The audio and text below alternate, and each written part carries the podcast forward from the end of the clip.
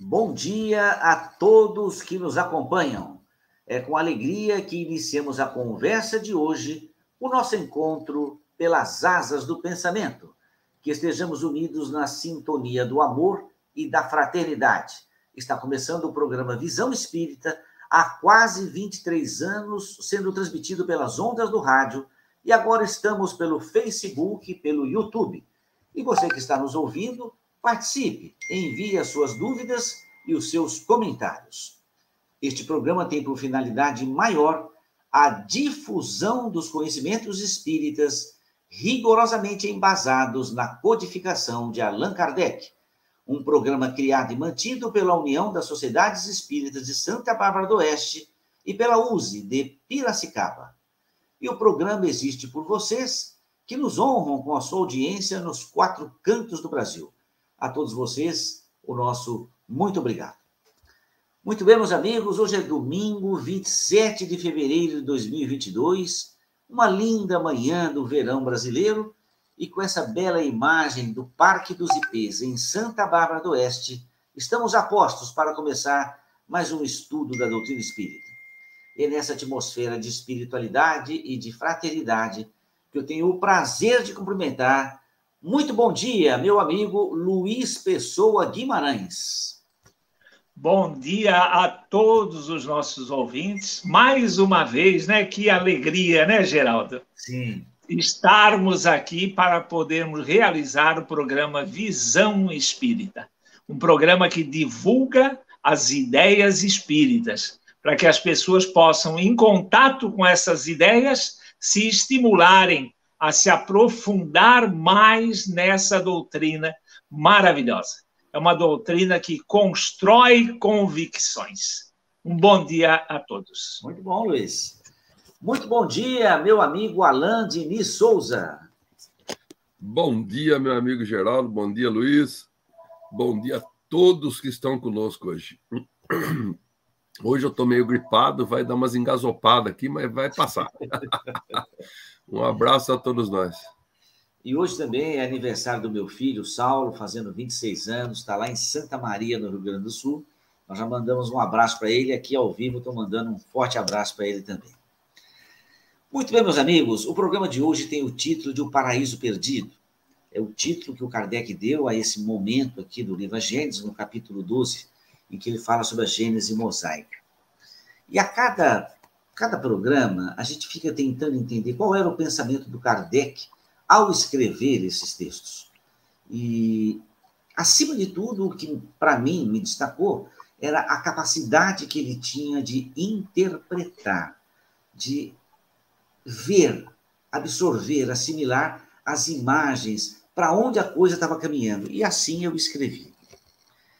Estamos entrando num assunto onde a nossa capacidade de interpretação é requisitada para decifrar e entender a ideia oculta pelo véu da alegoria. E, por sua vez, utilizar o recurso da abstração para desconstruir a roupagem simbólica e alegórica do texto, expondo a verdade, tal como ela é. No item 15, Kardec escreve, abre aspas, a alegoria esconde frequentemente as maiores verdades. Fecha aspas. A palavra esconder tem o sentido de ocultar. Então, que nossos olhos avancem para dentro da ideia sem se deixar corromper pela letra que reveste a mensagem original, a intenção primeira e a origem de tudo. Então, são com essas palavras que iniciamos o programa Visão Espírita de hoje. E hoje o apelo maior é a interpretação.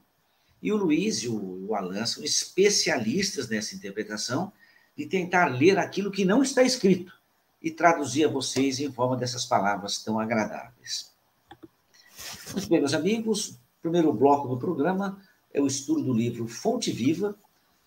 E hoje escolhemos o capítulo 56, 56, Renasce Agora. E Emmanuel selecionou essa frase do Evangelho de João: Aquele que não nascer de novo não pode ver o reino de Deus. E o Emmanuel assim escreve: A própria natureza apresenta preciosas lições nesse particular. Sucedem-se os anos com matemática precisão, mas os dias são sempre os mesmos e novos, dispondo assim de 365 ocasiões de aprendizado e recomeço, anualmente, quantas oportunidades de renovação moral encontrará a criatura no abençoado período de uma existência? Conserva do passado o que for bom e justo, belo e nobre, mas não guardes do pretérito os detritos e as sombras, ainda mesmo quando mascarados de encantador revestimento. Faze por ti mesmo, nos domínios da tua iniciativa, pela aplicação da fraternidade real, o trabalho que a tua negligência atirará fatalmente sobre os ombros de teus benfeitores e amigos espirituais. Cada hora que surge pode ser portadora de reajustamento. Se é possível, não deixes para depois os laços de amor e paz que podes criar agora, em substituição às pesadas algemas do desafeto. Não é fácil quebrar antigos preceitos do mundo ou desenovelar o coração a favor daqueles que nos ferem. Entretanto, o melhor antídoto contra os tóxicos da aversão é a nossa boa vontade, em benefício daqueles que nos odeiam ou que ainda não nos compreendem. Enquanto nos demoramos na fortaleza defensiva, o adversário cogita de enriquecer as munições. Mas se descermos à praça, desassombrados e serenos, mostrando novas disposições na luta, a ideia de acordo substitui, dentro de nós e em nossos passos, a escura fermentação da guerra. Alguém te magoa? Reinicia o esforço da boa compreensão. Alguém te não entende?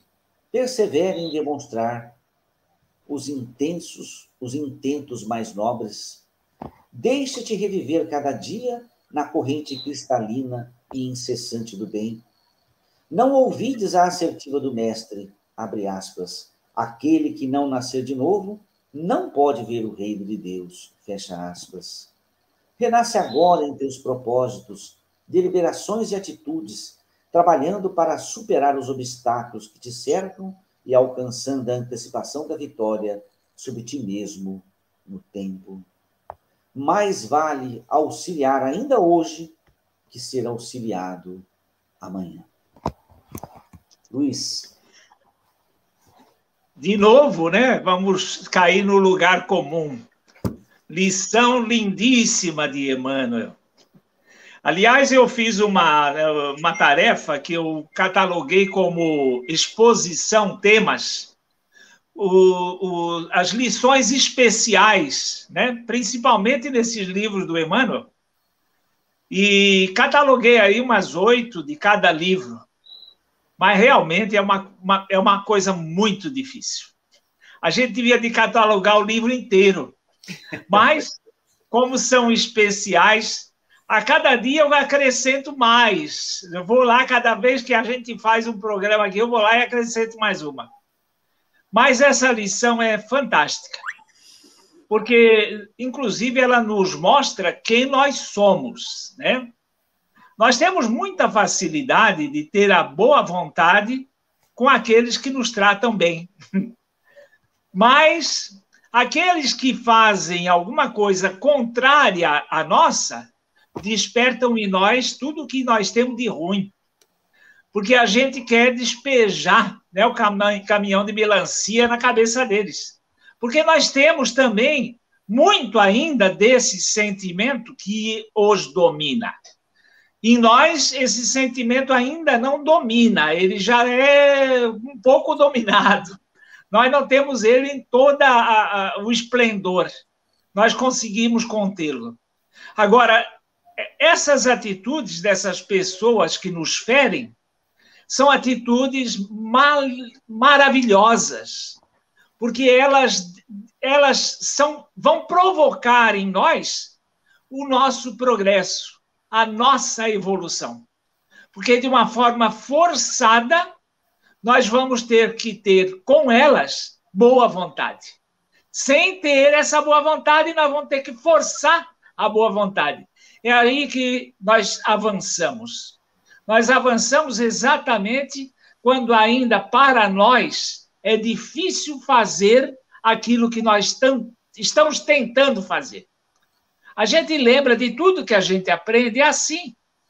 É difícil, a gente tem dificuldade, mas a gente vai exercitando e a coisa vai ficando mais fácil, vai ficando tranquila. Você lembra quando você aprendeu a andar de bicicleta? Né? Chegou a hora, um cara te empurrou e largou sozinho. E você foi na pedalada. Então, a vida é assim. E, na realidade, essas criaturas que nos ferem são é, veículos que Deus se utiliza para nos aperfeiçoar. E que nós, que a, a gente tem que procurar é, fazer o máximo, fazer tudo aqui, com todo o esforço que nós temos, conseguir fazer porque nós não estamos só uh, tratando bem o nosso semelhante, nós estamos mudando o nosso comportamento, que é muito mais difícil. Então, que nós gravemos isso.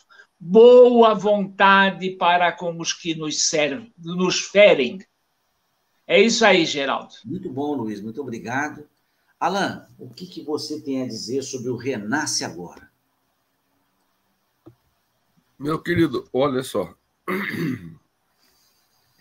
Eu costumo falar nessa palavra renascer, que a gente pode renascer a cada minuto, né? A gente pode renascer a cada dia, a cada hora. A gente pode renascer é, cada ano, em cada mês. O, o renascer é nascer de novo. Então, nascer de novo, eu posso fazer isso a qualquer momento algumas pessoas, né, eu escuto falando assim: ah, essa minha dificuldade agora de comportamento, ou esse é meu defeito, essa eu vou deixar para outra encarnação. Nessa aqui eu, eu, eu, tenho muito mais coisa para fazer. Esse aqui, eu, esse aqui, para essa aqui já não dá mais jeito. Essa aqui eu vou deixar para a próxima. E eu costumo brincar. Como vai ser a próxima? Será que você vai ter o discernimento de entender que você precisa mudar, né? em que posição do mundo você vai ser colocado. Você está tendo agora uma oportunidade de entendimento da sua dificuldade, do seu defeito. Aproveita e começa a reconstruir ele agora. Talvez você não mude ele 100%, mas talvez você mude ele 50%, 30%, 20%, 10% que seja. Já é melhor do que os 100% que você está hoje. Então, a, a espiritualidade espera de nós esforço, não espera de nós perfeição. Está lá no livro dos Espíritos. Reconhece-se o verdadeiro espírita pelo esforço que fazem dominar as más inclinações e por sua transformação moral. Quer dizer, não está falando assim, reconhece o espírita pela perfeição. Não existe entre nós ninguém nesse estágio ainda.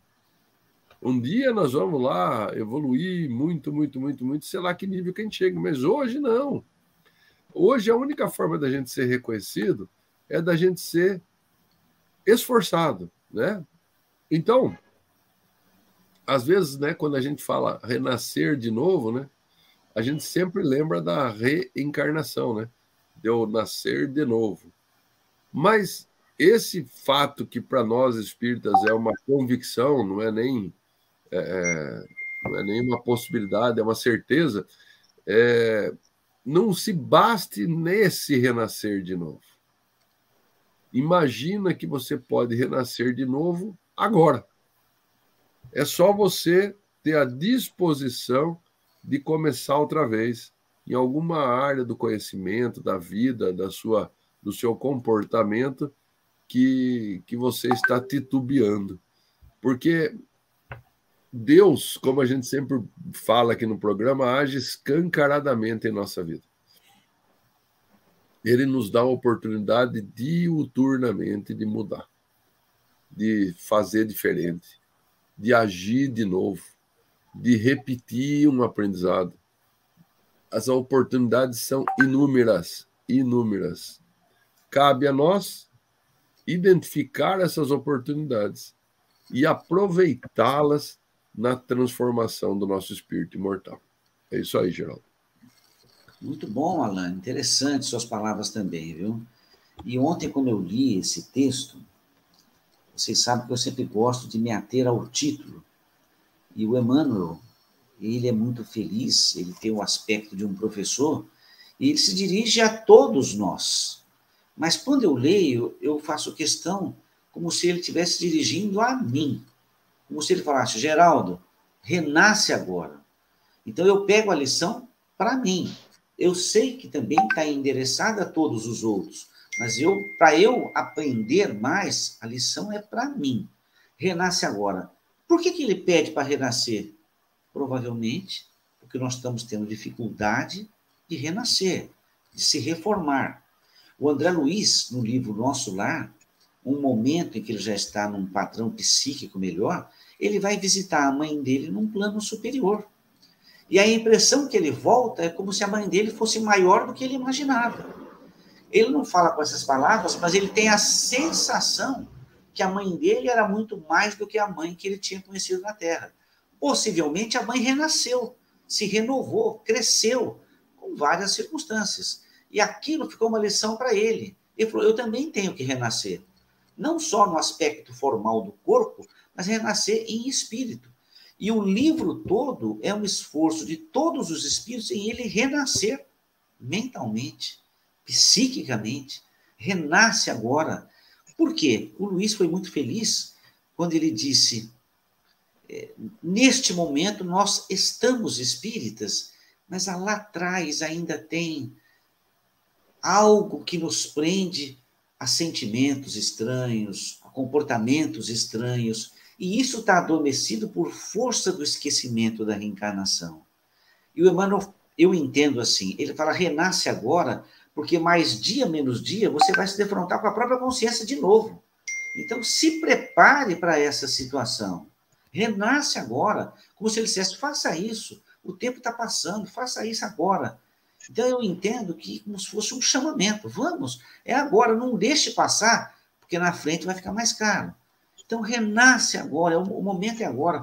Você está com o espiritismo na sua frente, com amigos excepcionais, ouvindo lições a todo momento. O momento é agora, não é depois. E até vocês que estão nos ouvindo, renasce agora. não, não por nós três aqui, mas pela obra espírita que está caindo no nosso colo. Renasce agora. É o momento de se transformar e de crescer, é agora. Muito bem. Muito bem, acho que caminhamos bem. E digo a todos, cada dia eu fico mais fã desse, desse, desse livro. Eu vejo, Luiz, o quanto eu não sabia. É um pouco estranho falar isso, mas assim, que coisa, né? Como a gente não sabe, né? Fica tranquilo, porque quanto mais você avança, mais percepção você tem disso. Só sei que nada sei, né? E o Caibá, como disse a Romano, é né? O texto de Jesus, fantástico, né? Mas o comentário do Caibá você tem que ler, reler, né? Eu vou falar, é, é uma frase só de João, e vou falar só o primeiro parágrafo e deixar o Luiz Olan que desdobrem esse, esse pensamento. O capítulo de hoje as conversões na hora da morte. E aqui eu faço uma reverência ao Caibá, porque ele enxergou uma coisa que eu acho que ninguém enxergou. E ele trouxe essa visão para esse capítulo, as conversões na hora da morte. Então vamos lá. Frase de Jesus encontrada no Evangelho de João, capítulo 11, versículo 9 e 10. Abre aspas. Não há 12 horas no dia? Se alguém andar de dia, não tropeça, porque vê a luz deste mundo. Mas se alguém andar de noite, tropeça, porque nele não há luz. Fecha aspas. Essa é a frase de Jesus. E o primeiro parágrafo do Caibá. Um dos fatos significativos que se tem observado nas religiões dos homens, e com muita especialidade na Igreja Romana, é a da conversão do herege nas proximidades da morte. Luiz. A, a, a figura, o versículo bíblico que serviu de base para esse comentário do, do Caibá é muito legal, né? Porque dá, dá, dá uma nitidez ao assunto de forma impressionante. O que, que significa andar de dia no sentido da vida humana? Quando nós estamos aí naquela faixa de idade plena, né? E até a, a faixa dos sessentinha aí, nós estamos em pleno vigor, né? Somos, eh, nós estamos no dizer popular, na, na ponta dos cascos, né? Então estamos com a corda toda, se, se achando, né? E aí você se julga o máximo. Agora, à medida que vai anoitecendo, né? Eu estou com 75, eu estou quase no meio da noite já. então, à medida que vai anoitecendo, o escuro vai avançando, né? E você vai adquirindo a consciência que o vigor físico, a plenitude física vai se escoando. E aí, à medida que a noite se aproxima, a noite dos tempos, a razão vai falhando e você vai adquirindo a consciência de que o teu corpo já não é, responde mais aos teus anseios, aí você vai caindo na real. E é exatamente isso que acontece com esses casos, que é muito comum e ao longo dos séculos a igreja sempre explorou, né?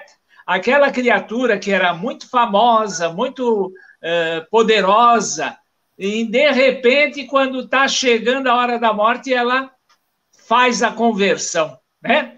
Então, é, realmente é uma, uma realidade não é uma convicção que a pessoa adquire.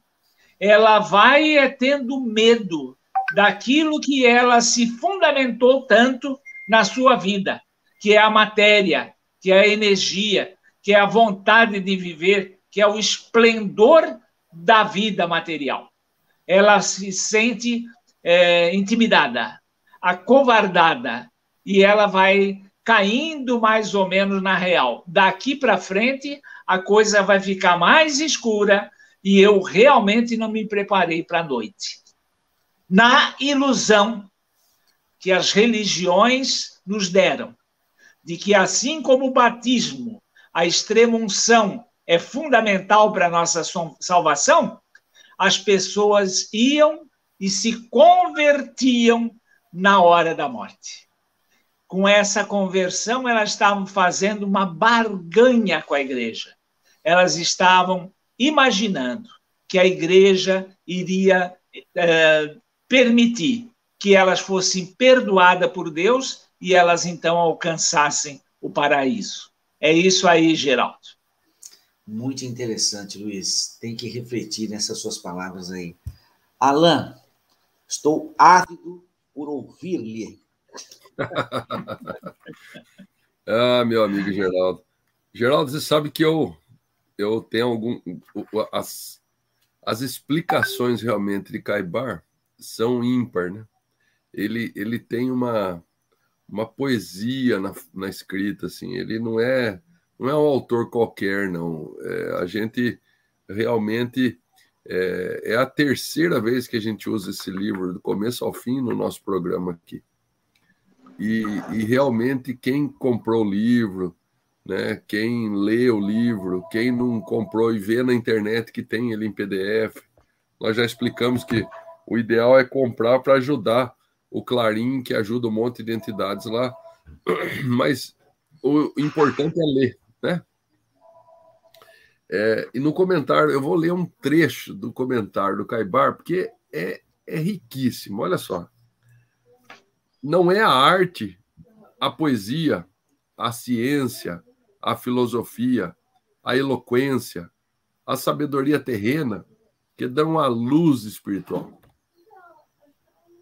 Não são os títulos honoríficos, auríferos e doutorais que abrem os olhos da alma. Não é a água, o sal, o óleo e meia dúzia de palavras em língua morta, mas sim o estudo imparcial da religião, estudo isento de preconceito e de personalismo. É o estudo humilde com o propósito de conhecer a verdade para abraçá-la. É a submissão aos desígnios de Deus, causa eficiente de tudo quanto existe.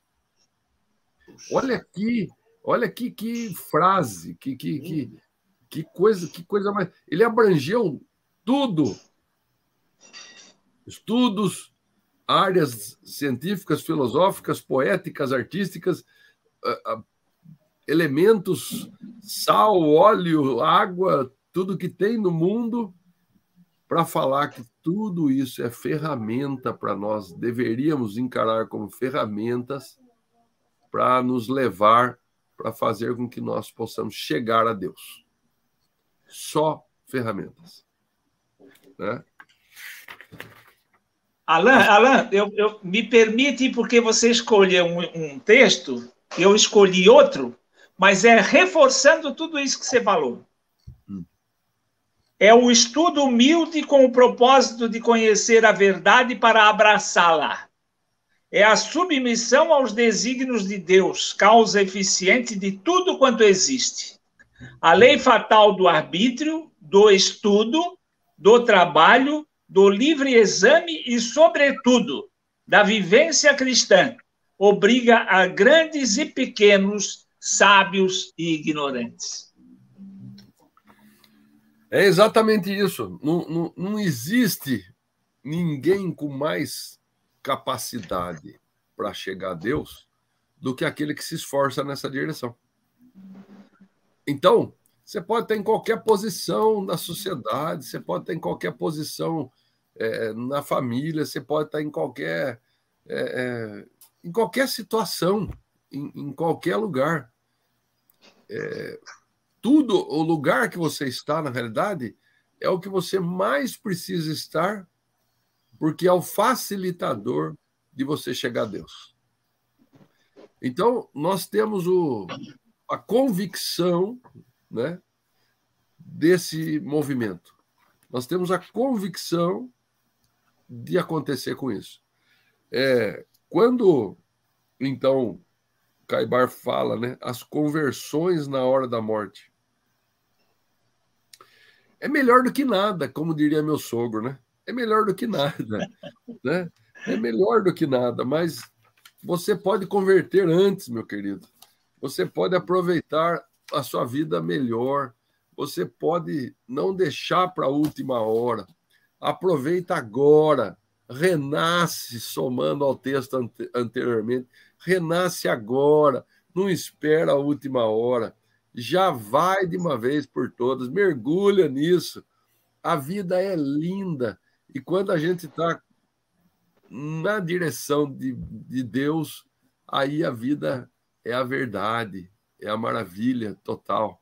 Porque aí você vai encontrar Deus numa conversa, você vai encontrar Deus numa flor, você vai encontrar Deus em qualquer movimento que você fizer renasce agora, não espera a hora da morte. Muito bom. Quando eu li esse texto do Caibar, imediatamente eu pensei no seguinte: o Caibar foi muito feliz em mostrar esse momento, mas ele nos induz a pensar o seguinte: a conversão tem que ser durante a vida, não no momento da morte. Quando nós vamos renascer, reencarnar, é estudado o nosso psiquismo, o nosso comportamento, as nossas tendências, e você vai parar no lugar exato, necessário e justo para que você tenha um progresso espiritual, não é progresso material. O objetivo da encarnação é o espírito crescer, entender mais, se distanciar do passado, renascer. O que acontece? a gente se prepara para reencarnar e reencarna.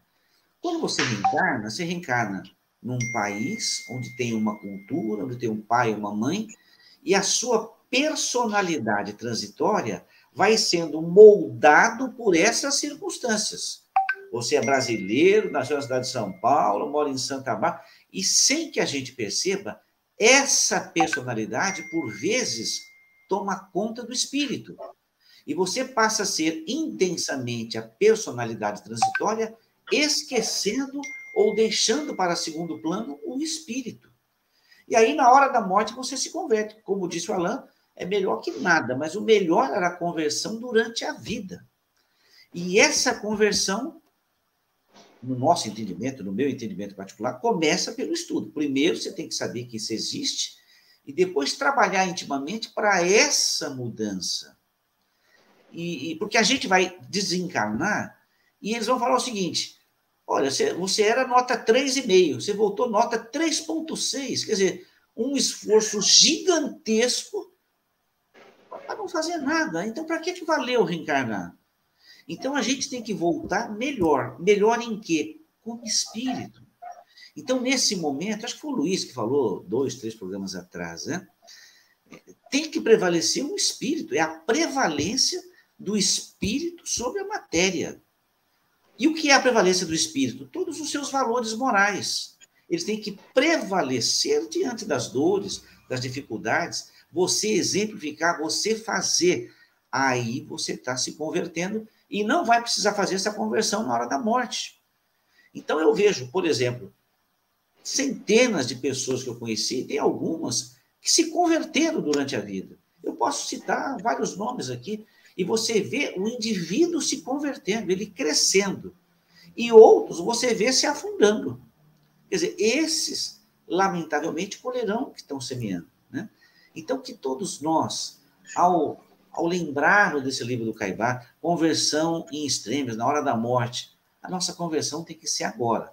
Começando por onde? Dentro do lar. Com a esposa, com o marido, com os filhos, com os vizinhos, você tem que ser a fraternidade ambulante. Você tem que ter o amor ambulante. Aonde você vai, você tem que ser reconhecido como tal. E, só para finalizar, quando o Chico Xavier foi indicado ao, ao Prêmio Nobel, em 81, é, é, é, para mim foi o título mais honroso que ele recebeu durante a vida, porque a chamada para o Prêmio Nobel era Chico Xavier, um homem chamado amor. Eu acho que isso encerra as nossas palavras. Principalmente porque o autor dessa frase era um bispo católico. Verdade. Quem é? Verdade. Eu sabia. Dom Paulo Evaristo Arnes. Ah, que coisa! Chico Xavier, um homem chamado amor. Né?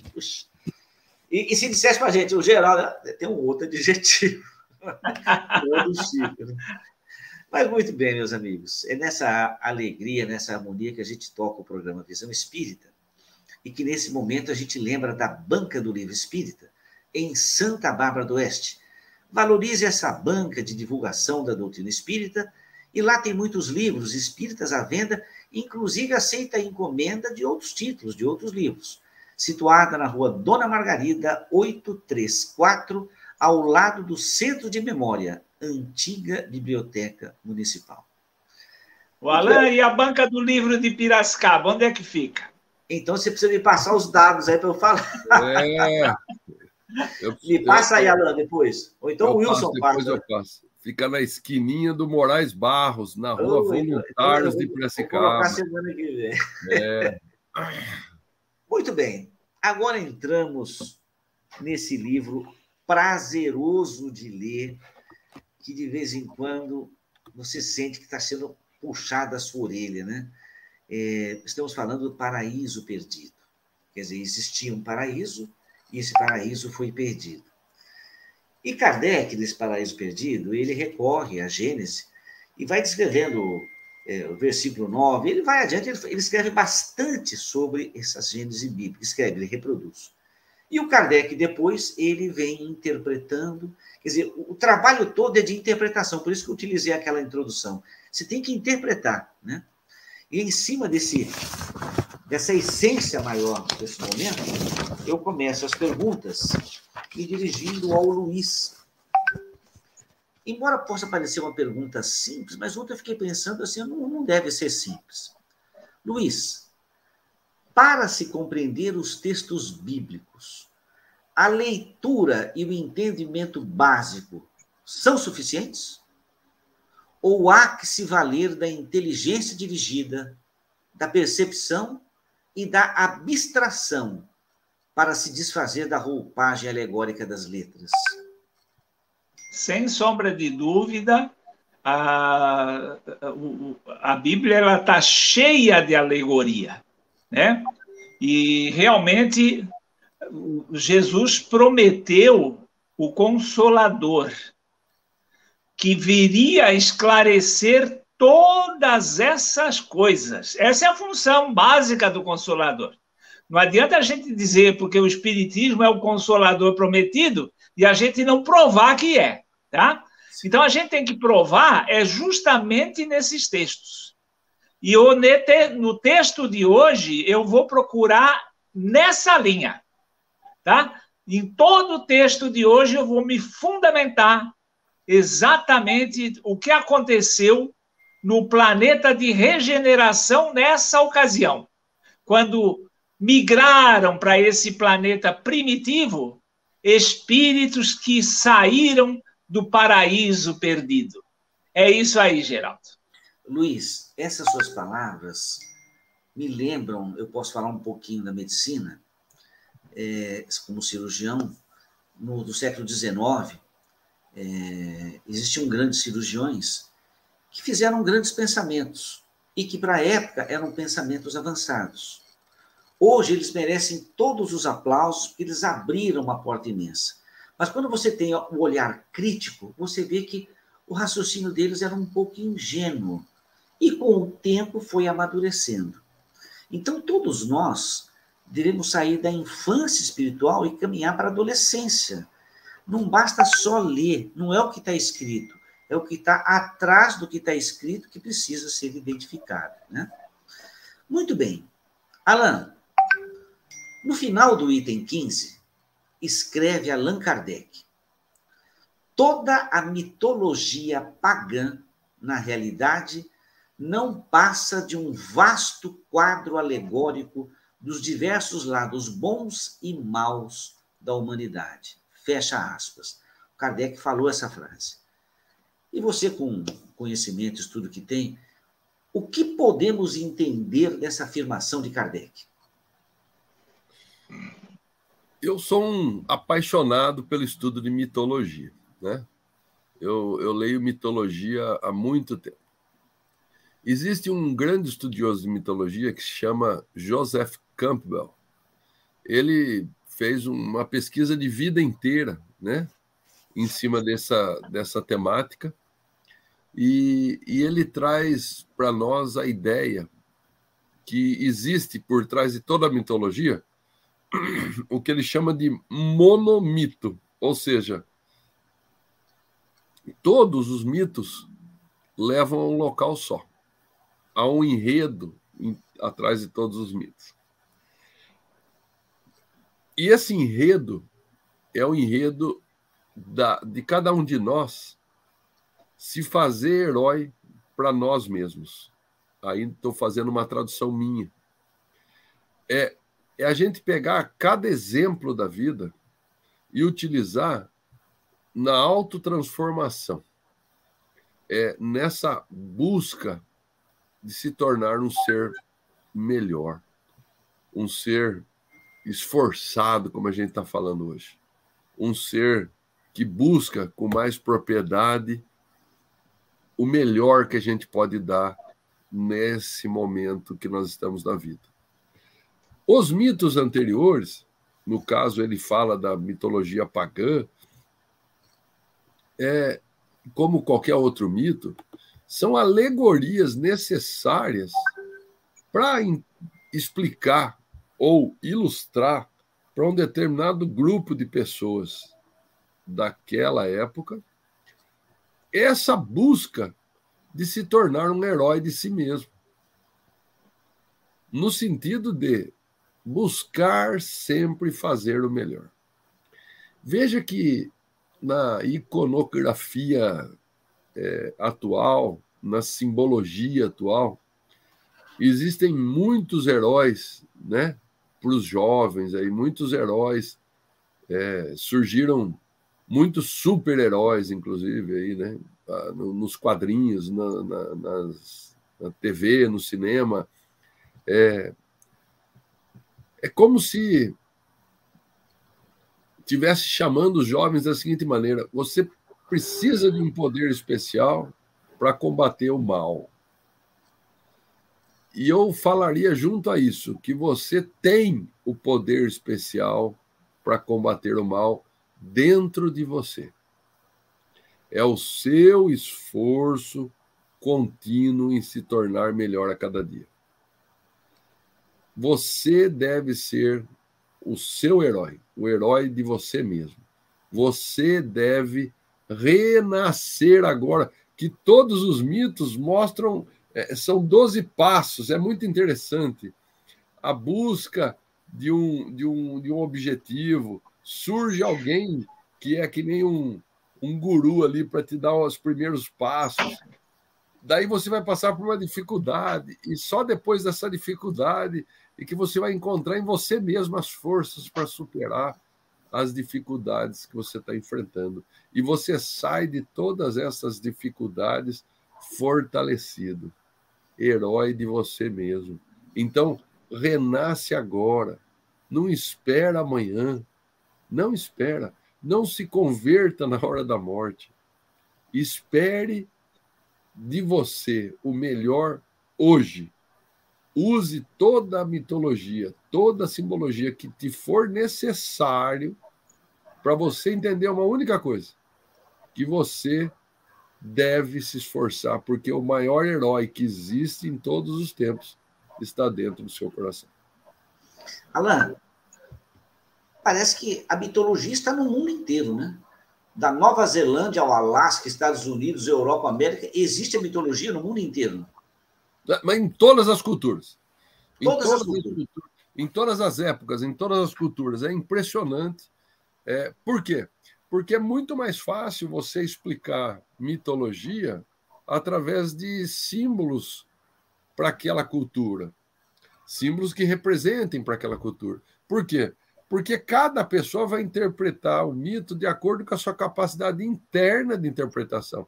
Não dá para você traduzir o mito. O mito é um sentimento que o, o ser que está se deparando, se defrontando com o mito, recebe aquela, aquela transformação. Então pode ser que você conte um mito para alguém que ele vai falar assim: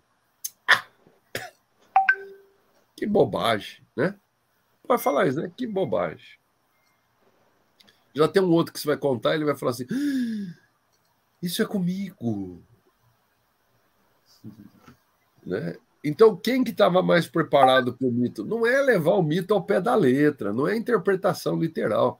Estamos, mais uma vez, usando artifícios, recursos para levar você a uma transformação sentimental. É algo no íntimo, não é algo para ser traduzido. Porque se fosse traduzido, não precisava do mito.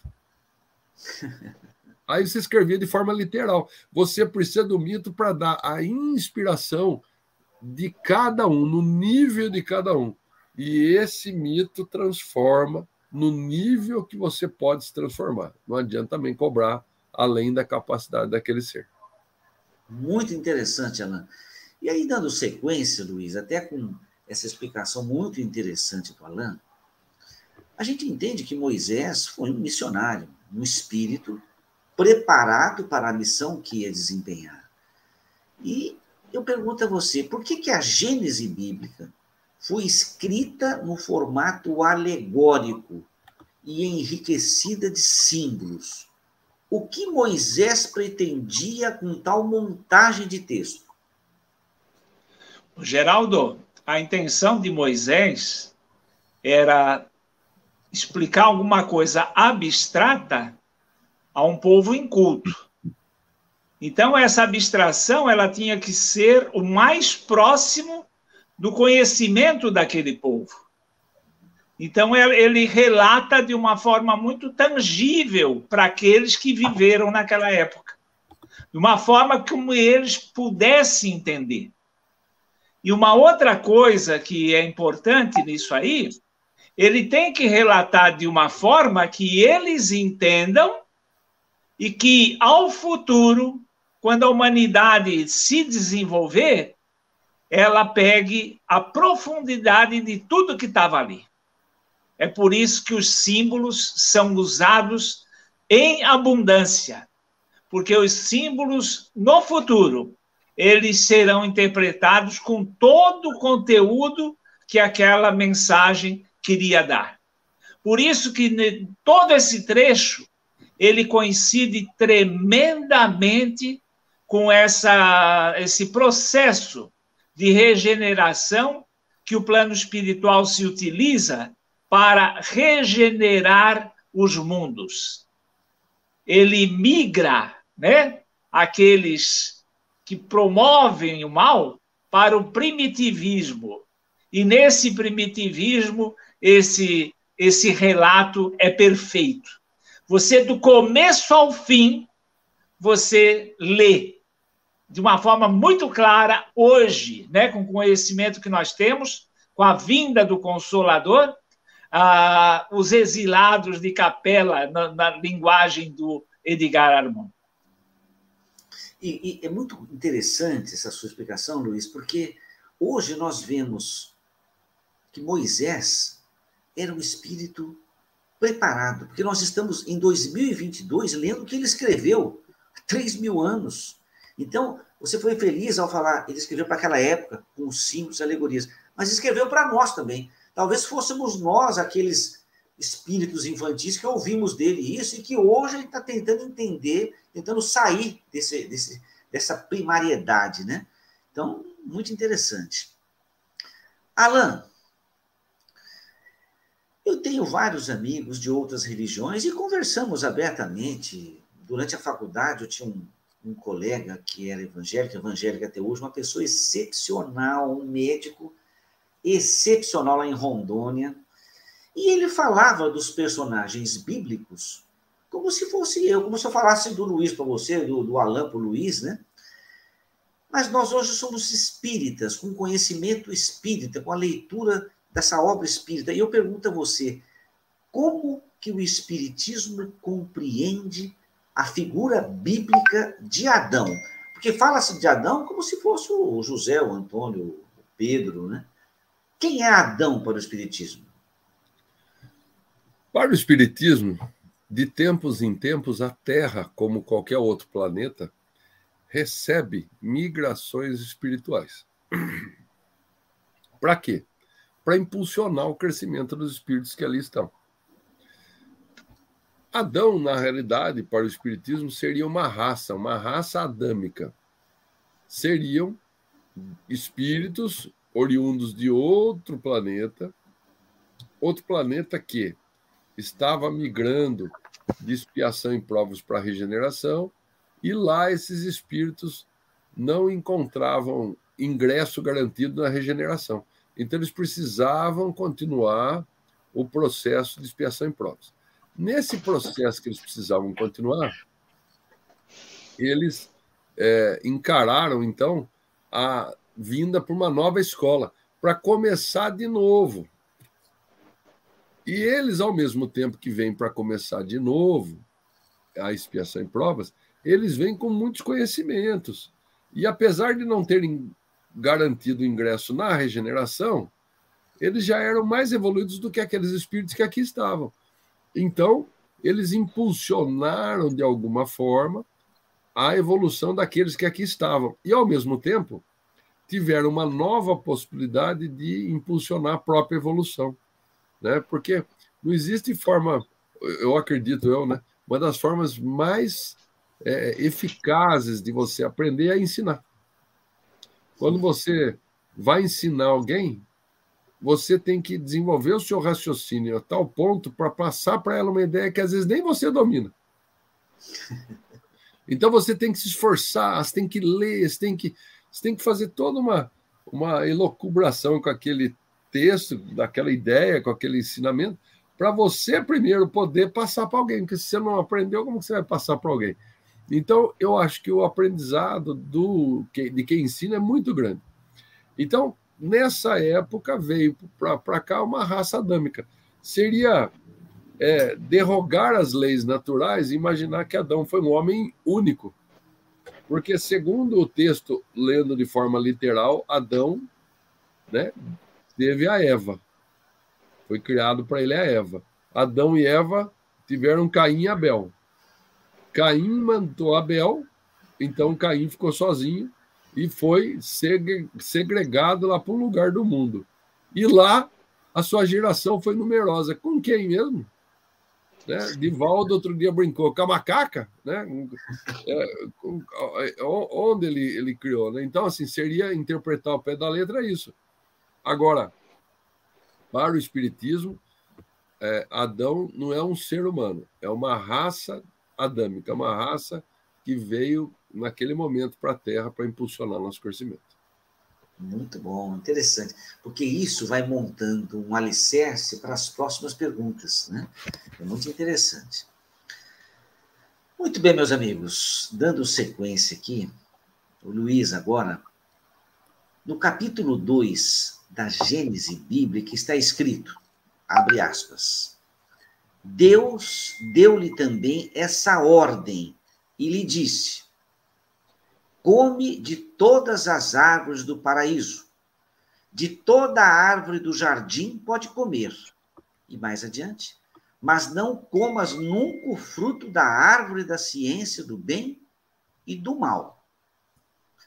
Nessa alegoria expressa no texto, enriquecida por símbolos, qual o melhor entendimento para essa árvore da vida, Luiz? O que, que é essa árvore da vida? Se eu fosse, fosse ter que resumir numa palavra, eu resumiria naquela que Kardec sintetizou o problema do mundo: egoísmo. Então, o que acontece é o seguinte: nesse planeta de regeneração, eles eram poderosos, pretensiosos, eles se julgavam os deuses, pode tudo. Você vê os poderosos da Terra na situação que nós estamos encontrando, né? Imagina essa raça que fica roubando dinheiro da saúde. E, embora todos eles tenham uma certeza de que essa vida é 70, 80 anos, nada mais, eles continuam roubando, continuam fazendo mal, continuam angariando coisas em detrimento da saúde dos povos, em detrimento da vida das pessoas, na ilusão de que aquilo ali vai garantir para eles o quê? Essa turma aí está na faixa dos 60 anos para cima, então é máximo, 30 anos de vida o máximo. Você vê, tem nego aí que já está com patrimônio de 100 milhões e está querendo roubar mais. Ô, Geraldo, se você tiver um patrimônio de 6 milhões, você vive uma vida inteira sem precisar fazer mais nada. Agora, imagina você com 100 milhões querer roubar mais 50. Então, é uma insanidade. É uma insanidade provocada pelo poder, né? pela ilusão de que você pode tudo. Você veja, às vezes, como tem pessoas que passam por uma situação, ele tem o dinheiro todo do mundo. Mas aquele filho que ele ama tanto teve um câncer, é um câncer que a medicina hoje não tem condições de curar, e o dinheiro todo que ele tem não pode pagar a vida dele. Não é para esse cara acordar? Isso acontece com essas pessoas de forma frequente mas são todos relutantes, estão todos temando e insistindo em tudo isso que nós estamos falando, né? Renascer. Isso é possível, acorda para a vida.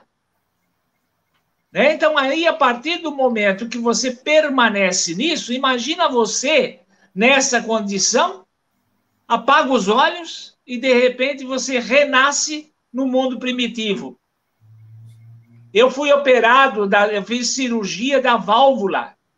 Os médicos tiraram meu coração fora, tiraram, deixaram uma máquina circulando meu sangue, trocaram a válvula por uma outra válvula e depois colocaram de novo lá. Num planeta primitivo, Geraldo, se você tiver um problema do coração, você nem fica sabendo. Imagina você se locomovendo num planeta primitivo. Então você realmente, como você conserva uma vaga lembrança do que você já viveu, você saiu do paraíso perdido. Então essa colocação do Alain, que a raça adâmica estava ali isolada e de repente Caim foi para outro lugar e encontrou lá sua esposa. Então, essa raça adâmica se encontrou com a raça primitiva. Mas a raça adâmica é puro paraíso perdido, porque aquela consciência sabia dos confortos que tinha e que agora não tem mais. É isso aí, Geraldo. E é interessante que nessa frase, nessa última frase que eu li, que está na Gênese Bíblica, é, nós temos que ler não literalmente. A, a frase está chamando atenção para você interpretar, mas não comas nunca o fruto da árvore da ciência do bem e do mal. Isso daqui tem que ser interpretado. Você não pode ler e ficar subordinado à letra. Você tem que fazer o que, que será que ele está querendo dizer. Então você vê que o a próprio texto da Gênesis é pensa um pouco. Antes de falar, pensa. Geraldo, tem, existe um ditado árabe que diz assim: você quer conhecer um homem? Entrega-lhe o poder. Sim. Sim. Eu falei isso ontem. Você quer conhecer quem é que ele dá poder para ele, para você ver o que, o, que, o que acontece, né? Muito bem. 10 horas e 27 minutos. Agora eu me dirijo ao Alain. Alain, Allan Kardec faz uma afirmação muito interessante quando escreve no item 16, abre aspas, o fruto da árvore é o emblema do objetivo dos desejos materiais do homem.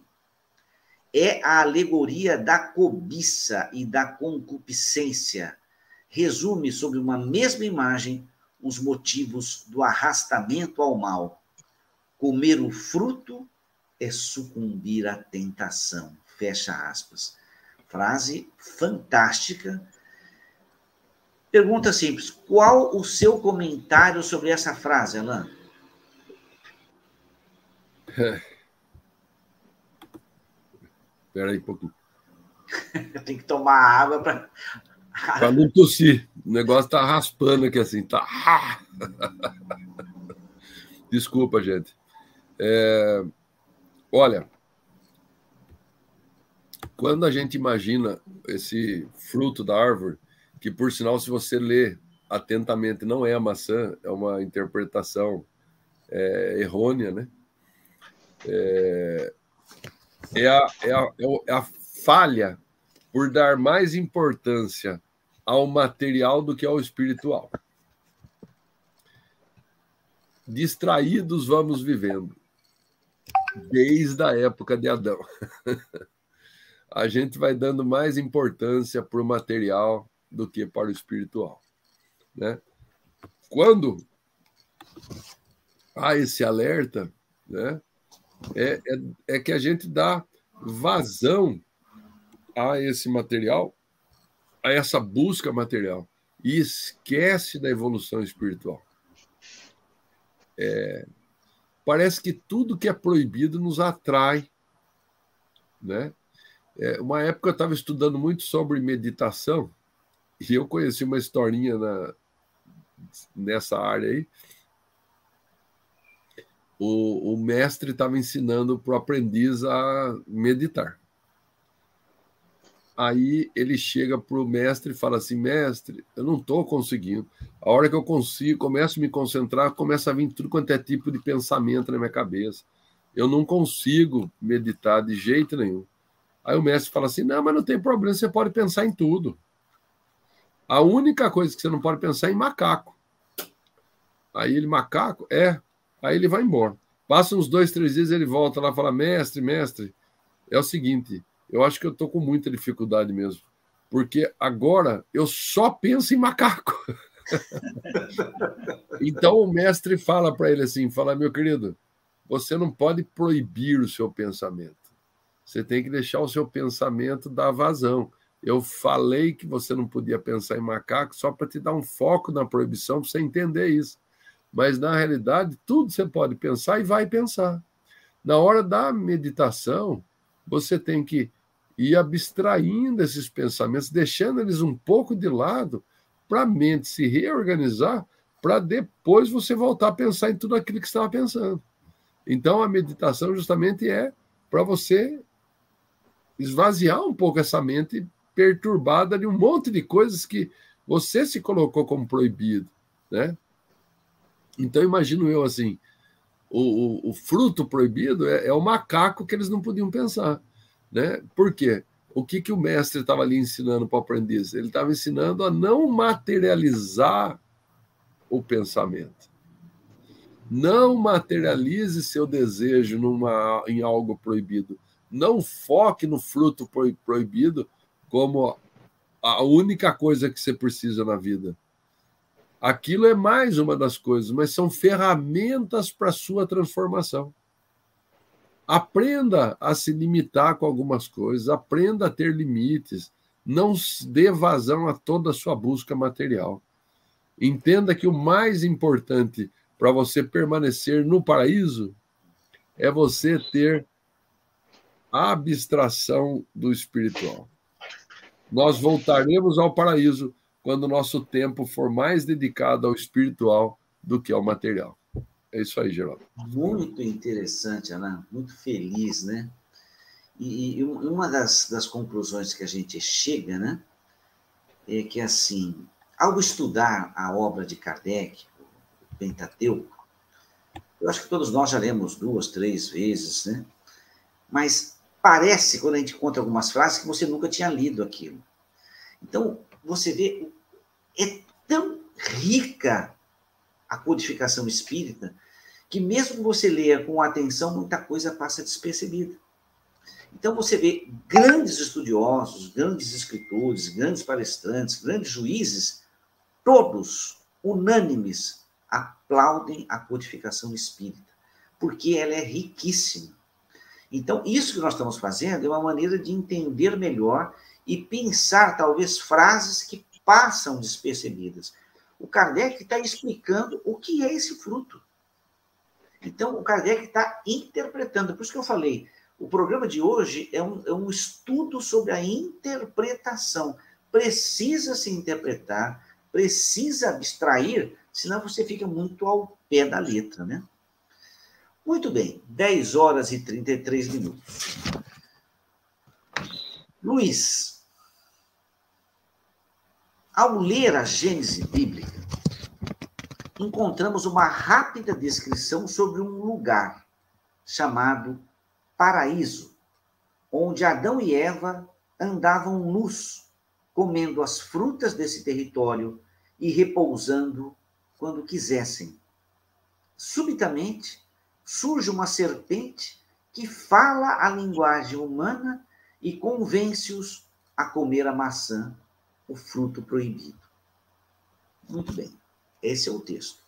Pergunta: indo além das palavras, somado ao conhecimento espírita, eu pergunto a você duas perguntas. Como entender o paraíso citado na Bíblia? Segunda pergunta. À luz do discernimento, o que representa essa serpente? O Geraldo, ah, nós comentamos muito aqui entre nós a questão dos hábitos, dos arrastamentos, né?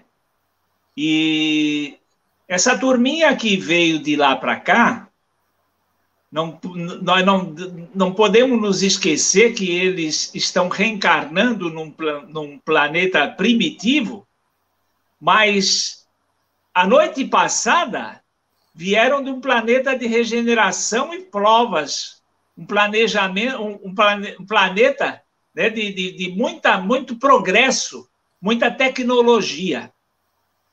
E você observa uma coisa comum nesse planeta de regeneração entre os poderosos no planeta de regeneração e os poderosos no planeta de primitivo? As orgias sexuais. Então você vê que eles praticavam, tinham na lembrança e introduziram no planeta primitivo a farra. Então você vê que nós temos que ter muito cuidado com isso, com essa serpente que se chama tendência, arrastamento. Essa é a serpente que existe dentro de cada um de nós. E que é isso que o filósofo propôs. Conhece-te a ti mesmo. E é isso que nós precisamos, cada um de nós, identificar em nós mesmos para nós montarmos guarda com essa tendência, esse arrastamento, para que a gente consiga pelo menos brecar, né? Não é à toa que Jesus falou, só de pensardes, você já pecou. Então, todos nós carregamos dentro de nós essa serpente e todos nós fomos criados simples e ignorantes. É esse paraíso ingênuo, simples, e essa serpente que foi crescendo dentro de nós, com os vícios desenvolvidos, as malícias, ela está dentro de nós e se reacende a cada instante que nós permitimos com as brechas que nós damos. Então é por isso que o evangelho insiste tanto praticar o bem, insistir no bem, até que a gente mude os hábitos, que mude o nosso arrastamento, né? Chega ao ponto do Paulo, já não sou eu quem vivo, mas o Cristo que vive em mim. É uma luta. Você vê que tudo que nós conversamos hoje, ela chega lá pro, no verdadeiro espírita. É o esforço que realiza para dominar as suas más tendências. É isso aí, Geraldo. Luiz, embora eu já tenha feito essa pergunta, mas o momento cabe de novo, né? Você falou dos arrastamentos, das tendências que nós trazemos de outras vidas. E o indivíduo reencarna e ele está até se esforçando, batalhando, estudando, lendo, mas diante da prova, ele claudica, ele dá um passo atrás, ele revive. Então eu pergunto assim: por que, que é tão difícil superar, vencer esses arrastamentos, Luiz? Você já ouviu a, a, frase dentro do Espiritismo? Eu acho que é a frase que mais repetida é: a natureza não dá saltos. então, por isso que, inclusive, nós precisamos tomar muito cuidado com o sentimento de culpa. É? Você, Geraldo, se você veio numa encarnação, cometeu 30 crimes, na outra cometeu 15, você já está metade melhor. Ou menos, pior pela metade. A natureza não dá saltos. Nós vamos perdendo aos poucos. Por isso, nós não, nunca podemos desanimar. Às vezes, os críticos do Espiritismo dizem que o Espiritismo dá muita moleza porque chega para você e diz: não, fica tranquilo que isso aí resolve na outra encarnação. Mas não, isso é a ciência. Nós não mudamos da noite para o dia. Nós temos é que continuar insistindo, né? Imagina que o mesmo Paulo que disse que o Cristo vivia nele, ele disse: aquilo que eu não quero, eu faço. Isso aí. Eu, eu, eu relembro com essas suas palavras um momento em que o Divaldo Franco esteve na Espanha e foi a vários lugares e ele tinha a intenção, ou foi planejado, ele fazer algumas psicografias lá. E ao entrar numa determinada igreja, ele não quis citar a cidade, ele ficou profundamente impressionado pela imensa quantidade de matéria mental do passado, armazenada como se estivesse grudada nas paredes dessa igreja. E aquilo causou um mal-estar muito grande nele, Porque ele falou: o pensamento não é uma coisa fosfórica, o pensamento é matéria, é real. E tudo aquilo que você vive intensamente, você cria. E enquanto você alimenta isso, isso é vivo, isso é material, isso é, é, é presente, causa influência, causa interferência com você. Então, Luiz, você falou, e eu acredito nisso, que nós não vencemos porque essa matéria mental do passado, esses equívocos, esses erros, ainda está vivo dentro da gente. E você foi muito feliz ao falar o seguinte: precisamos mudar os nossos hábitos. Mas como é que muda hábito? O hábito se muda pela insistência, pelo estudo, pela dedicação. Você vai, vai parece que vai morrer, mas não morre, vai, vai. é o esforço. Então, quando você vê o espírito esclarecido, ele deve ter se dedicado muito à autotransformação. Pode falar, Luiz.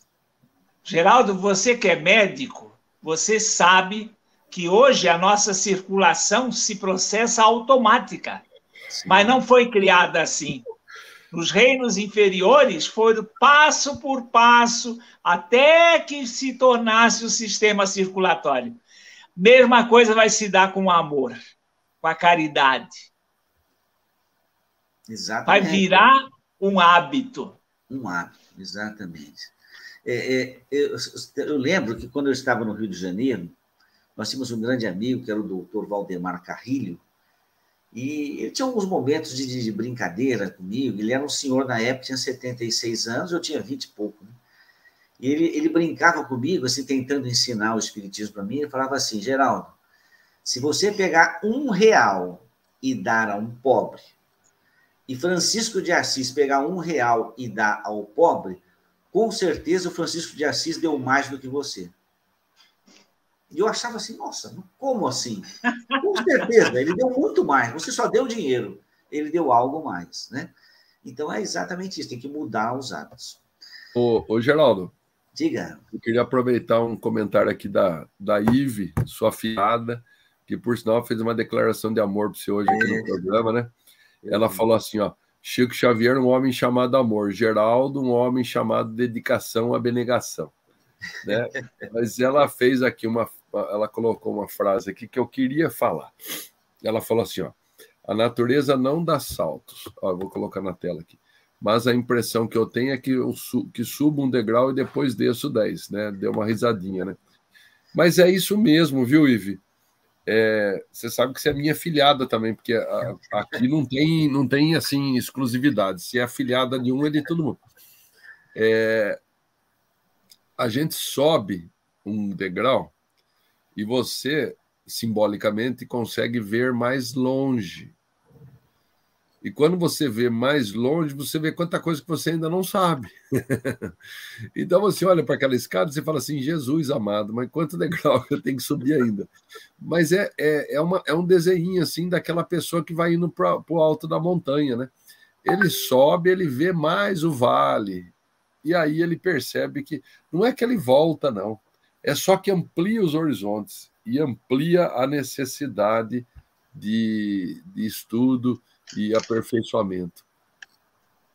Olha lá, olha lá mais para frente um pouquinho. Ah, vira ela, vira, vira, tá, tá desenhando. Olha lá, o ponto de vista. Ponta cabeça? Cabeça. Aí, ó. A você via nesse ângulo pequeno aqui, ó. Ah, entendi. Estava no degrau de baixo. Quando está no degrau de cima, você aumentou o ângulo de vista. Interessante. E aí você vai surgir naturalmente um monte de outros degraus que você nem imaginava. Ampliou a percepção. Ampliou a percepção. É interessante. Eu queria aqui agradecer a Ive é, é, essas palavras carinhosas, mas isso é mais por conta da bondade dela. A Ive é uma pessoa especial. É uma engenheira química lá no Rio de Janeiro é minha afilhada e eu tenho o maior orgulho disso. Profissionalmente muito competente e, e, sempre muito amorosa e muito espontânea. Então, fica aqui, Ivo, o meu agradecimento e um beijo no seu coração, viu? Muito obrigado. Dando sequência, Alain, o Kardec fala de um assunto que eu confesso que eu já tinha lido no passado, mas tinha ficado meio esquecido. Hum E falei, vou cutucar o Alain, como é de costume, a canela dele para ele devolver alguma coisa para a gente. O Kardec fala o que é a versão dos 70. Entre parênteses, a própria pesquisa citou a Septuaginta, citada por Allan Kardec. O que, que você pode dizer para a gente sobre isso, Alain? É, essa versão, né, que, a, que a, é a tradução da Bíblia hebraica, é a, é a das conhecidas, né, é a mais antiga tradução da Bíblia hebraica para o grego. Tem até uma lenda, porque 70, Septuaginta, né, que eles, na época, pegaram seis sábios de cada uma das doze tribos hebraicas. Dariam 72 sábios. E esses 72 sábios que fizeram essa tradução. Né? E eu acho muito bacana ter essa lenda, porque a gente já chegou a comentar aqui que em toda a tradução há muito de interpretação. Não é só traduzir ao pé da letra, né? Então, olha o cuidado de transformar é, do hebraico para o grego. Pegar seis sábios de cada tribo. Por que seis sábios de cada tribo? Cada tribo tinha uma cultura, cada tribo, tribo tinha uma forma de ver as coisas, de estudar os textos, né? Então, eles juntaram. E parece-me, né, nessa versão, se eu me lembro direitinho, depois é fácil de procurar isso na, na internet, eu não tive tempo de, de, de procurar que eles traduziram individualmente, olha aí a generalidade concordante, né? Traduziram, é, é, eles traduziram individualmente e as traduções se, se, se, se, se encaixaram. Se encaixaram. E aí virou essa, então, tradução é, respeitada pela língua grega, né? Por Você isso... viu que coincidência? Coincidentemente, eles estavam ali numa uma generalidade concordante. É isso aí. Olha, quando eu fiz essa pergunta a você, é exatamente para provocar esse, essa sua resposta. E apesar da gente falar isso. Aí, velho, obrigado. Falar isso. Ama nós três, não seja egoísta. Ela falou que é nós três. Não vem com história, não. Aqui, ó, Ger... ó Luiz. O, o, o, o Geraldo tá... Ah, tio, te amo. Amo vocês três. Nós também te amamos. Ah, tá ela sabe que nós dois somos ciumentos, né, A gente tira o Geraldo no programa, se for assim, só ele. Viu, Alain? E assim, eu fiquei pensando, né, essa versão dos 70, como será que deve ter ocorrido, né? Então você fica imaginando assim, alguém escreveu essa Bíblia, a Bíblia hebraica e tal, e como o que temos hoje não deve ser a reprodução exata do que foi escrito nessa Septuaginta. Então eu fiz um textinho que eu coloquei para vocês, que é uma contribuição adicional. Eu fiz uma pequena reflexão o, o que seriam essas traduções, essas versões. Eu escrevi assim: antes de ser escrita, Muitas das mensagens da antiguidade foram faladas, difundidas pela voz, transmitidas oralmente de uma comunidade para outra comunidade, até que alguém resolveu escrever essas mensagens. Por mais exímio fosse aquele estudioso, quando se busca trazer a ideia abstrata e reproduzi-las nas palavras, muito provavelmente parte dessa ideia se corrompe porque a palavra é limitada e expressa parcialmente o cerne da ideia. Nesse momento, a ideia original não foi reproduzida integralmente pela letra. Algum tempo depois, se resolveu levar esses textos escritos na linguagem hebraica antiga e no dialeto aramaico para outros povos. O aramaico era um dialeto pobre em número de palavras, de tal forma que algumas dessas palavras tinham vários significados. Quase tudo dependia do contexto e da forma como se expressasse. Ao se buscar a tradução para uma outra língua, com maior número de palavras, como por exemplo o grego antigo, observou-se que a mensagem expressa na língua mais simples precisava sofrer adaptações para ser melhor representada no outro idioma. A ideia original, a palavra original, se corrompia mais um pouco. E assim foi ao longo das várias traduções e adaptações. Além disso, existiam os copistas, que eram pagos para copiar os textos. Muito da ideia original se perdeu ao longo do tempo. O texto bíblico que lemos hoje é uma imagem adaptada e, por vezes, bastante distorcida do pensamento original. Por tantas adaptações, fica óbvia a necessidade de se buscar o pensamento oculto nos textos, para facilitar o entendimento e nos aproximar da ideia original. Aí eu fiz só uma sequência das línguas que provavelmente essa Septuaginta passou. Hebraico, língua, aramaico, dialeto, grego antigo, chamado koiné, no século III a.C., grego moderno, latim, italiano antigo, espanhol, inglês e português.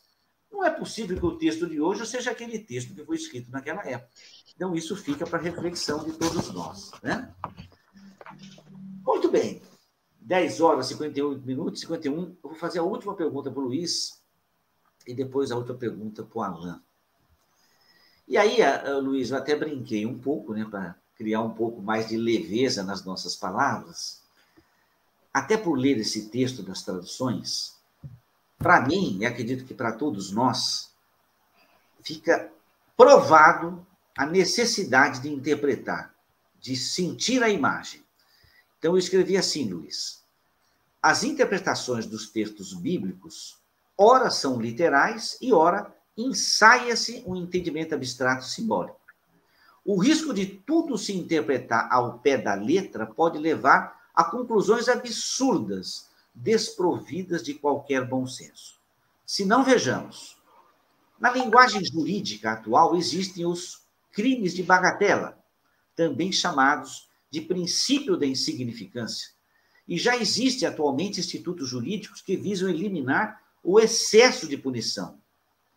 Considerando esse entendimento, eu pergunto a você, Luiz, ao lermos os textos da Gênese bíblica, considerando a letra pela letra, questiono se houve um excesso de punição a Adão, sabendo que o seu maior crime foi comer uma maçã. se, se, realmente uh, nós, nós levarmos né, uh, nesse pé, uh, aí é uma injustiça, uma série de coisas, né? Então, cada vez mais nos mostra que a maçã é um puro simbolismo, né? Agora, se você falar que o Adão ele tomou essa, esse castigo aí, ou essa corrigenda, porque ele era poderoso e utilizou mal esse poder, é exatamente o que nos explica a questão da reencarnação, das nossas é, mazelas que nós estamos vivendo em função dos erros do passado. Então, na realidade, o que, que nós estamos fazendo? Nós estamos reescrevendo a nossa história. Então, naqueles capítulos que nós erramos, nós estamos passando por uma prova de recondução, para ver se a gente aprendeu, né? Porque a gente já recebeu a corrigenda lá no alto. Então, ela diz assim: olha, filhinho, você só se converteu no momento da morte.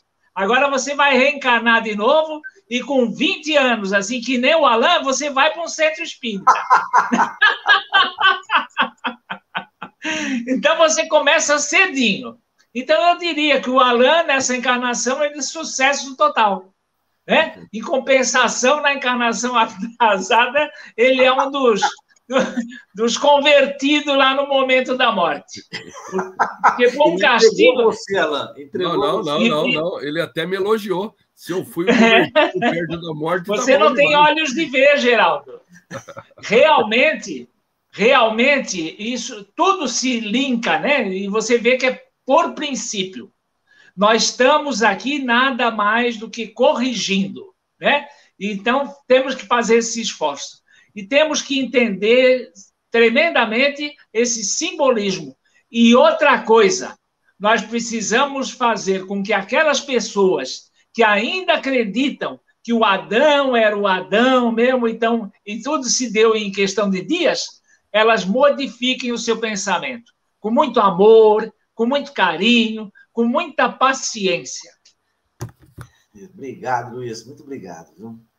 Para finalizar, Alain, é, o pedido que eu faço a você, vai ser a última pergunta, você fechar com chave de ouro aí.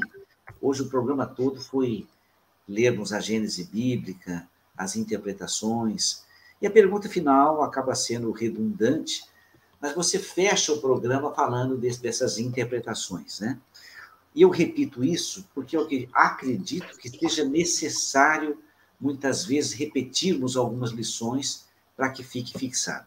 Para finalizá-la, no início do item 18, Kardec relembra a passagem bíblica onde se diz, abre aspas, o Senhor passeava pelo paraíso, depois do meio-dia, quando se elevava um vento brando. Fecha aspas. Pergunto, para finalizar e você fechar todo esse assunto. Por que Moisés escreveu um texto em que Deus caminhava pelo paraíso como se fosse um homem comum? Por que Moisés escolheu esse tipo de narrativa? Por conta da, da maneira que os homens daquela época interpretavam Deus. Né? Deus tinha é, características humanas, né? Era um Deus antropomórfico, né? Ele, ele tinha características humanas. Então, um intérprete naquela época não conseguia conceber Deus senão num local, numa versão materializada da onde ele estava. Então, lá onde Deus mora deve ser um paraíso cheio de árvores, com rios é, cristalinos, sei lá, o que eles concebiam naquela época poeticamente, mas era, era um fato para eles. Eles não conseguiam imaginar Deus sem uma um contato ou, ou uma vamos usar uma palavra que não existe, uma parecência humana. Assim, ele tinha que ter, ele tinha que transparecer ser um humano nobre lá num outro lugar. Então Deus caminhava, né? É, é, na realidade é, é, uma maneira assim até bem é... poética, é, poética, né? Retórica, né? Retórica. Fala assim, ó, Deus caminhava pelo paraíso, né? Porque como que nós vamos falar até hoje, ó? Deus. Quem que é Deus mesmo? O que é Deus, né? A primeira pergunta, o que é Deus? Causa. Como que eu posso me referir a Deus, né? Então, assim, é, é um negócio tão é, distante da nossa realidade ainda hoje. Imagina para eles. Né? Fala, Lembrando, né, Alan, que antes Jesus chamou Deus de Pai.